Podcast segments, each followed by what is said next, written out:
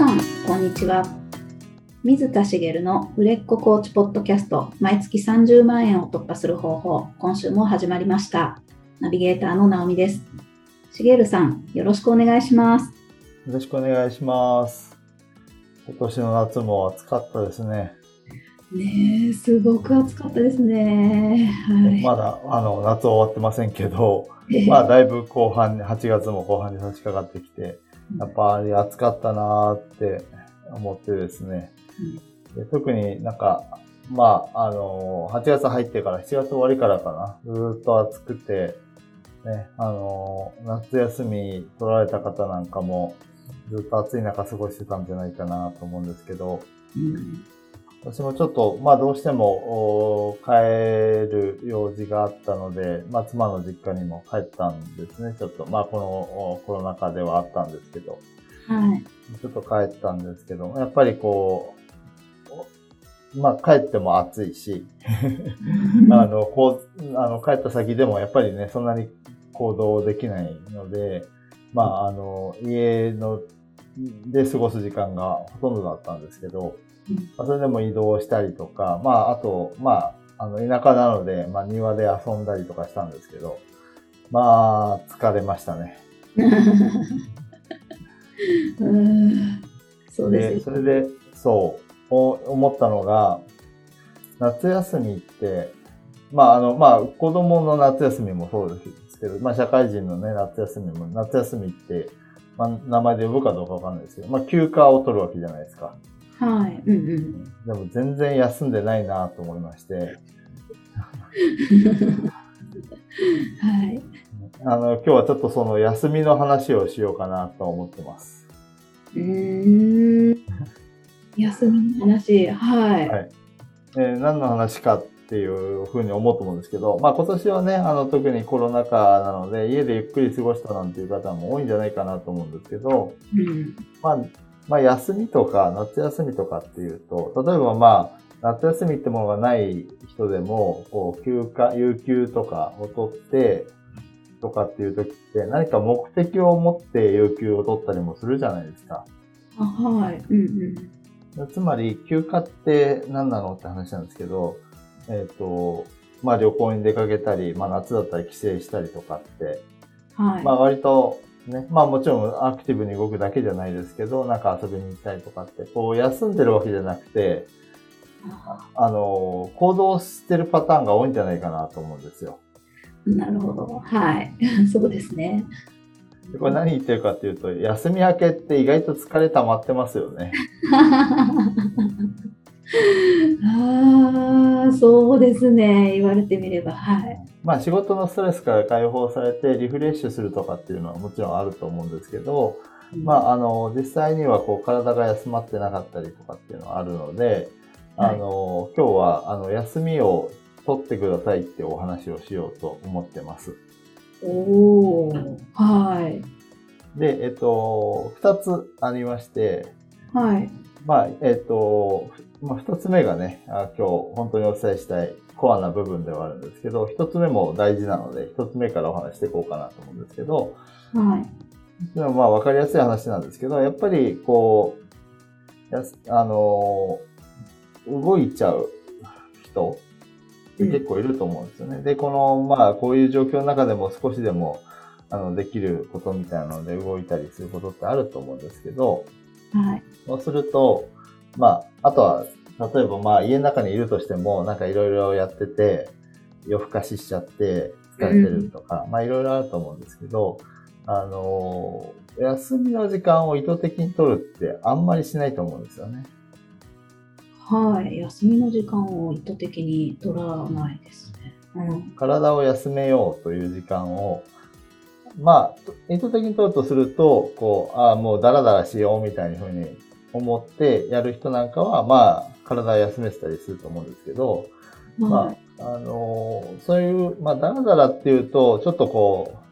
勝手な印象ですけど、悪い姿勢で長い時間過ごしたりみたいにも取れたりもするし、あの、必ずしもそうじゃないのかなと思うんですけど、まあ、体を休めてほしいんですよね。っていうのが一つ。やっぱり心身の健康状態って、いろいろ他のことに大きく影響するんですけど、まず体の方の身体の、その、健康状態を良くするために疲れを残さない。という意味では、この夏の終わりにちょっと体を休める時間っていうのを意図的に取るのはいいんじゃないかなと思ってるんですよね。ああ、はい。だけど、まあ、長時間、その、長時間というか何日間もそれに費やすって、ね、夏休み終わってばっかりとかだとできなかったりするじゃないですか。はい。なので、例えば、まあ、あの、土日休みの人だったら土日を使ってとかいうところで、うん、なんかこう、家で、こう、例えばぼーっとお茶を飲む時間を作ったり、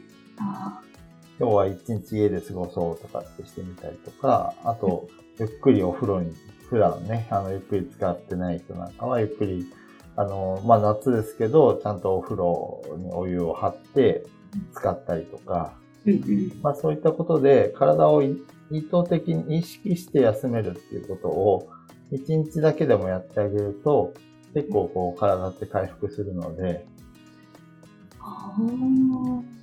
それをぜひやってほしいんですよね。なるほど。はい。で、まあ、あの、いろんなね、あの、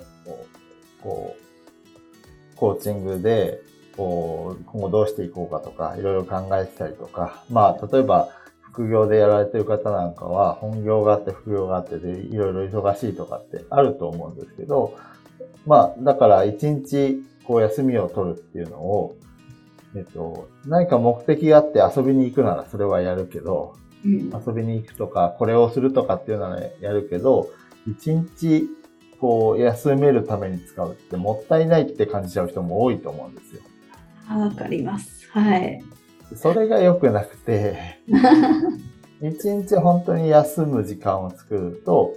あの、こう、かかってたストレスが、うん、あの、すごく軽減されたり、こう、すっきりする状態で、またリセットされて進むことができるので、うん、まあ、その、毎週取ってくださいとか、毎月取ってくださいとまでは言わないんで、うん、たまにでいいんで、あの、そういう時間を意図的に取るっていうのはやってほしいなと思うんですね。はい。うん、で、スッキリすると、まあ、あの、行動に移るときも、こう、だいぶ、こう、いい状態で入っていくことができたりするので、うん、あの、ぜひまずは体を休めるっていうことを覚えてほしいなとっていうのが1点ですね。で、そのできてるよっていう方は、まあ、あの、そのままやっていただければいいんですけど、まあ、意識してそういうことをやってみてくださいっていうことが一つ。これが1点目です。はい。うん、で、大事な2点目なんですけど、こっちは、まあ、よく言われてるから知ってるよっていう人もたくさんいると思うんですけど、うん、あの、心身の心の方ですよね。で、心って書くんですけど、えっと、休めてほしい場所は脳なんですよ。えー、そうなんですか。そう脳を休めてほしいって、はい、まあ脳っていうのは寝てる時も働いてるし、起きてる時ずっと活動し続けてるんですよね。はい。うん、でエネルギーを消耗し続ける部位なんですけど、まあ特に現代社会だと、まあ常に何か情報が入ってきたりとか、スマホをずっと触ってるとか、例えば電車の中で移動してる時って、昔だったら、昔ってその携帯もない時代ですよね。だったら、まあ、まあ新聞を持ってるおじさんはいっぱいいましたけど、うん、まあただ座ってる時間もあったわけですよ。うん、正直。はい。今その時間、ただ座ってるだけの人って少ないですよね、むしろ。本当ですね。はい。人と一緒だったら喋ってる人とかいますけど、うん、まあスマホをいじってる人が圧倒的に多くて、移動中ですらその情報を目や耳から絶えず入れていて、脳を休ませる時間をがないんですよね。なるほど。はい。そうすると常に脳が活動して続けていることになるので、あの、体以上に休む時間を意識して取ることが大事なんですよ。おということで、あじゃあ脳を休めてくださいって話なんですけど、はい。体を休めるはまだイメージ湧くと思うんですよ。はい。ね、さっき、まあ、ぼーっとお茶飲んだり、ゆっくりお風呂に浸かったり、一日家から出ないで過ごすとかって、なんとなくイメージ湧きやすいと思うんですけど、はい。じゃあ脳を休めるってどうやったらいいのって話ですよね。そうですよね。意識的にね、休めるって言っても、ちょっとよくわかんないですよね。はい。で、まあ、コーチング習ってる人とかだと、こういうことも知ってると思うので、ああ、この後この話をするのかなって想像がついてる人もいると思うんですけど、まあ知らない方もいると思うので、はい、あの、お話していきたいんですけど、その、例えばスマホでをずっと触ってて脳を動かしてるみたいな話をしましたけど、そういった外部の情報がなくても、考え事をしてるだけで脳って休まってないんですよ。うん、はい、そうですね。ですよね。はい。なので、考え事をしないっていうことが大事なんです。あわかりますが、どうするんでしょう。で、それを言い方を変えると、雑念を取り払って無心になるってことなんですけど、あはい。まあ、それをやるもので、あの、まあ、あの、まあ、有名というか、あの、まあ、皆さんが知ってるやり方があって、例えば瞑想とか、マインドフルネスであるとか、はい。あと、まあ、座禅とかね。うんうんうん。こういったものってその雑念を取り払って無心になるような状態を作り出すんですよね。うん。で、それぞれ今言った座禅、瞑想、マインドフルネスって少しずつ違う気もするし、その違いを説明できるほど私は詳しくないので、あの、そこについては置いておきますけど、目的が違ったり、座禅なんかは目的がないみたいな話も聞いたことあるんですけど、まあそういった相違みたいのはあるでしょうけど、まあ私が言いたいのは雑念を払って無心になるっていう点ではどれも一緒だと思っていて、うん、あの、それを、で脳を休めるっていう時間を作ってほしいなっていうことなんですよね。はい。でも、わざわざこういう名前がついてやることなので、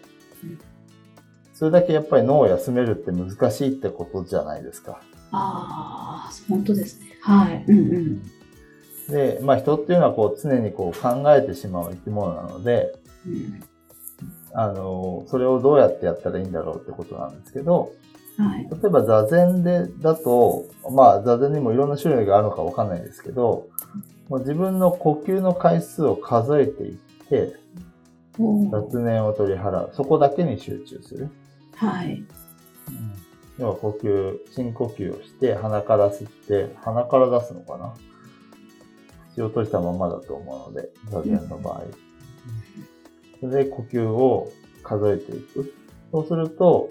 呼吸に集中していくと、雑念も、要は他の考えることもしないし、無心になるっていうことなんですけど、はい。そういうことを、こう、やると、こう、無心、要は、その、脳を休めてる状態を作っていけるってことなんですね。うん。まあ、瞑想なんかでも同じようなことをやったりしますよね。あ、うんうん。こう、まあ、例えば寝る前に深呼吸をしながら呼吸を数えてみると。はい。うんうん。ね。で、そうすると何が起こるかわかります？えー、なんだろう。ちょっと、具体的にイメージが湧かないですけども。うん、はい。あの、今何が起こるかって言ったのは、うまくいかない例をお伝えしようと思って言ったんですけど、はい。その、うまくいった後に得られる効果ではなくて、はい。あの、じゃあ、あこれから寝ようと。寝る前に、ちょっとその、脳を休める行動をしてからやろうと。うん、で、こう深呼吸しながら呼吸を数えてると。はい。で、気づけば考え事をしてたりとか。しようとしてるときに、何が起こるかってあ、考え事しちゃいけないんだったって考えてたりとか。で、例えば1日5分でも10分でもいいと思うんですけど、はい。だとすると、あと何分かなって考えたりとか。はい。で、呼吸を数えてると、じゃあ100までいったら今日はやめよう。あと何回だって数えてたり。うん。これ全然雑念取り払われてないんですよ。はい。結構難しいんです。うんうん、何が言いたいかっていうと、あの、意識してできること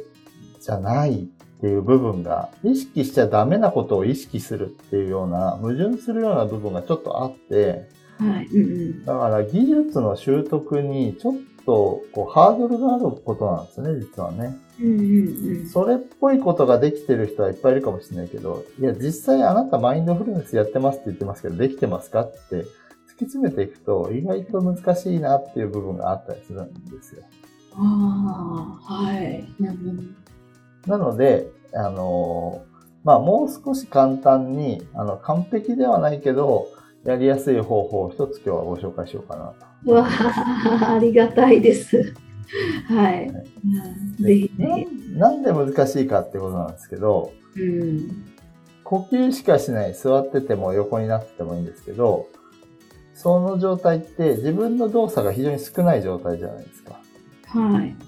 でで少ない状態で呼吸だけに集中するだと、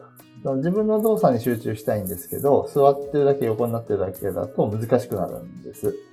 はい。うん。だったら動作がある程度ある時なら動作に集中しやすくないですか？ああ、はい。その方がそうかもしれないです。うんうん。なので、一つの例としては、あの、食事？はい。まあ、家族と食事をするとか、友達と食事をするだとできないんですけど、一人で食事をするときなんかやってみるといいなと思うんですけど、食事っていろんな動作が付きまとうじゃないですか。例えば、お箸を右手で持って、ご飯を持ち上げて、口に運んで、で口で噛んで、喉の奥に運んで、みたいな動作を一つ一つ、それだけを、に集中するんです。うん、それだけに集中する。はい。今、ご飯を持った。今、口に運んだ。口はこういう動きをしている。咀嚼している。ご飯が喉の奥に行った。の繰り返し。ずっと食事の最初から最後まで。まあ、15分で食事が終わるとしたら15分間。他のことを考えずに、その動作だけに、を追いかける。へで動作に付随して考えちゃうとダメなんですけど、動作のことだけを、に集中してるときって、まあ脳を、それを、あの、その、要は考えてる状態ではないわけなんですよね。うん、動作を追っかけてるだけなんでね。はい。呼吸を数えるっていうのは呼吸に集中してるわけじゃないですか。うん。それのもうちょっとこう、どういろんな動作に集中する。うん。思考がゼロというわけじゃないですけど、雑念はない、無心に近い状態を作り出せるんですよね。うん、なるほど。はい。そうそういうふうに、ある程度動作がある状態。えっ、ー、と、他の例で言うと、これもちょっと難しいんですけど、散歩をするとか。はい。うん、散歩するときにいろいろ考えちゃったり、音楽とか聴いちゃダメですよ。特に、その、歌詞、あの、歌詞のある人が歌ってる音楽を聴くのはアウトです。で、まあ、ヒーリングミュージックとかだったらまだいいのかもしれないですけど、そういうものも排除した方がいいかなと思うんですよね。自然の音だけ。あの、なんていうのかな。雑音的な音、車の音とか、そういったものは自然と入ってくるだけで、あの、別に集中はできるので、あの、いいと思うんですけど、で、散歩するとき厄介なのは、この目に景色がいろいろ移り変わる景色が飛び込んでくるってことなんですよね。はい。それはちょっと厄介なんですけど、それでも自分の動作だけに集中する。右足を動かして、左足を動かして、手の動きがどうとか、っていうことで、あとは、えっ、ー、と、体感覚だけを感じる。こう、服が擦れる感じ。肌と触れ合ってる感じ。短パンと長いパンツだと、また感じも変わるじゃないですか。はい。短パンだから、あの、こう、太ももあたりにこう、短パンのこの、歩くと擦れる感じを感じたりとか、そういうのを動作とその自分の触れてる体感覚だけに集中する。うん、特に自分が集中しやすいものを見つけられると、動作、自分の動きの方がいい人もいれば、その、服を着てる、靴を履いてる、靴下が足に触れてるとか、地面から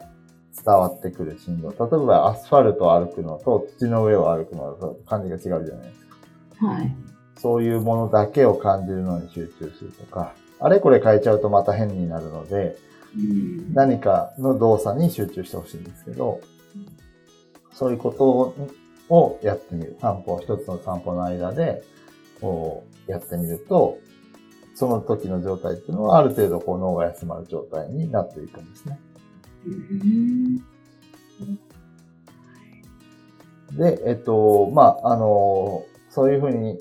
まあ、で、なので、まあ、食事は割と複雑ですけど、単純動作の繰り返しなんかである、この歩く行為とかっていうのは結構、あの、いいかなと思うんです。まあ、一長一短で景色が移り変わるので、こう、特に目が優勢な方は、つい景色を見ちゃうので、そうじゃなくて、自分の中に入りながら考え事はしないっていう形になるんですけど、うん、まあそういうことをやってみると、脳を休めることが少しできるかな。まあ完璧をいきなり求めるんじゃなくて、まずは、あの、少しでも休める状態を作るっていうのは大事なので、まあ、やったことない人はぜひやってほしいなと思うんですよね。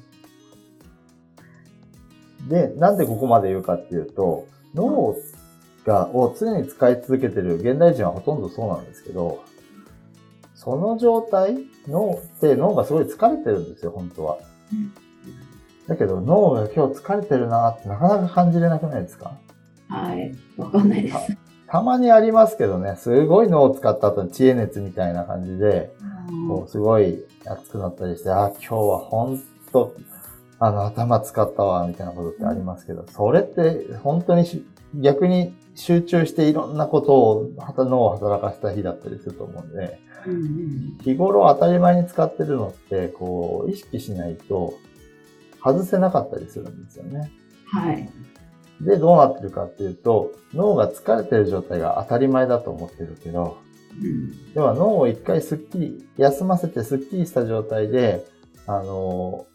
にすると、脳が活性化されて、あの、今までこう、できないと思ってたことができるようになったりとか、こう思考にも変化が生まれて、新しい気づきが得られたりとか、うん、っていうか、それが、本来の健康な脳なわけですけど、それを常にできない状態を作り出してるってことに気づいてない状況をを継続、何年も継続しちゃってるってことがあり得るわけなんですよ。うん、なので、あの、まあ、あの、私はね、あの、最近やってないですけど、アウトドアが好きで、あの、焚き火の前に夜座ってぼーっとするなんていうのは、ちょっとそういう効果もあったりして、まあ考え事しがちなんですけど、それでも。焚き火の火をただ見てるだけとかね。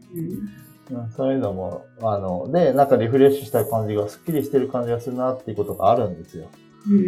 で大自然に行ったからみたいなのもあるんですけど、まあ実際はそういうところで脳を意外と休めてたりとか、あとそういう場所に行くと普段してる考え事をしなくなったりするじゃないですか。はい。そういう効果があったりするんですけど、それをこう日常でどっかで取り入れてもらえるといいなと思うんですよね。なるほど。で、毎回リセットすることが大事なので、1日に5分だけでもいいので、その意識的に脳を休める時間っていうのを取ってもらいたいんです。はい。うんうん、で、自分のやりやすい方法でいいので、散歩でもいいし、えっ、ー、と、食事でもいいし、まあできるんだったら、その座ったり寝た姿勢で、まあ呼吸だったりとか、そういったものでもいいので、やってみてほしいんですよね。うんで慣れてきたら、その、できればその、じっとしてる状態でできると、体も休まるし、その本当にこう、雑念がない状態をより作り出しやすくなるので、あの、その呼吸だけでそれができる状態を作っていけると、よりこう、常にこう、すっきりした状態でこういられる。と思うんです。で、あの、今日お話ししてるのはもちろんね、毎回のお話そうなんですけど、まあ、コーチである皆さん自身、A もそうなんですけど、まあ、クライアントさんってわざわざコーチをつけるぐらいだからストレスかかって脳を休めてないケースが多いんですよね。はい。心配事があったりとかして、特に休むっていうことに抵抗を感じるケースが多いので、なんでかっていうと、いろいろ心配事があったり、なんか新たなことを取り組もうとしてたりとか、まあ悩みがあったり、こう、なんだろう、自分が目指す世界へ行こうと頑張ってたりとか、そこでちょっともう、いや、あなたちょっと脳を休めてくださいと。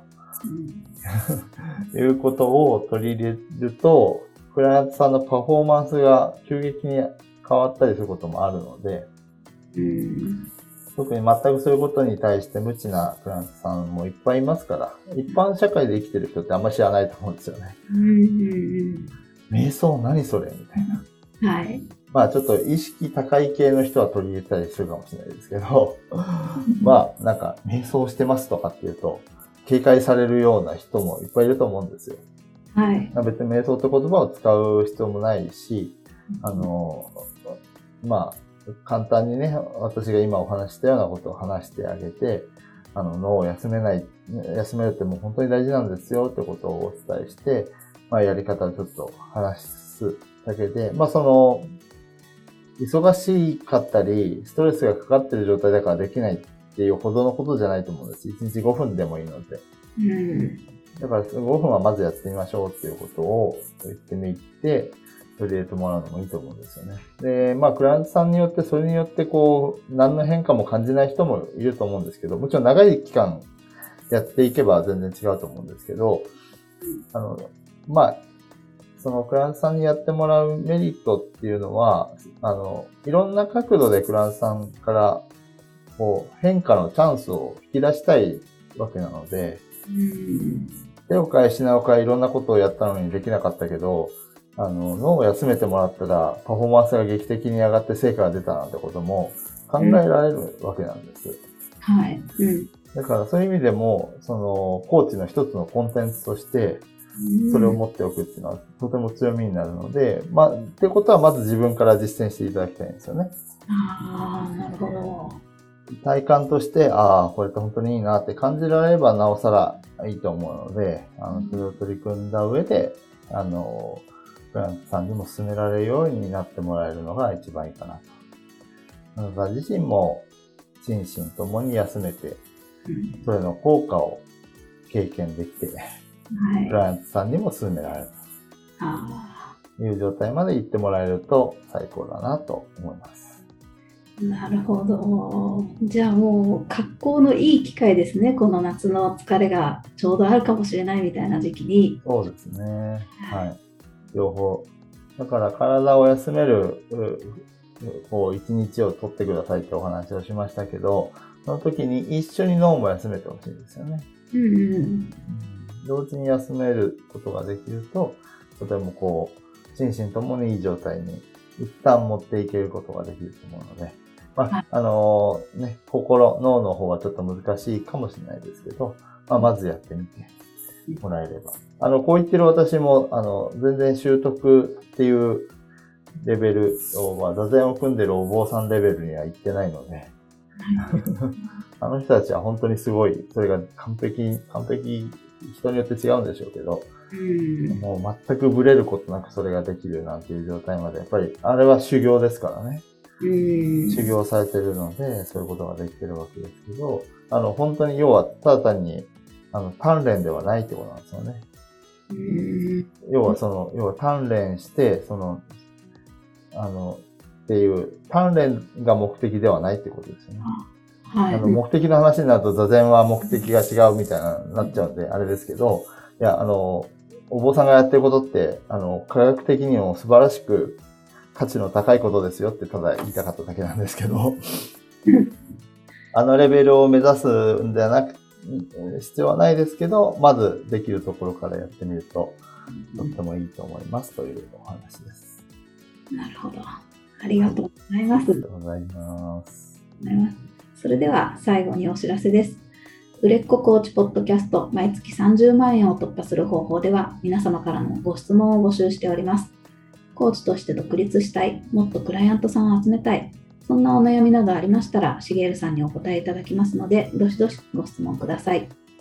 ポッドキャストの詳細ボタンを押しますと質問フォームが出てきますので、そちらからご質問をいただければと思います。それでは今週はここまでとなります。また来週お会いしましょう。しげるさん、ありがとうございました。ありがとうございました。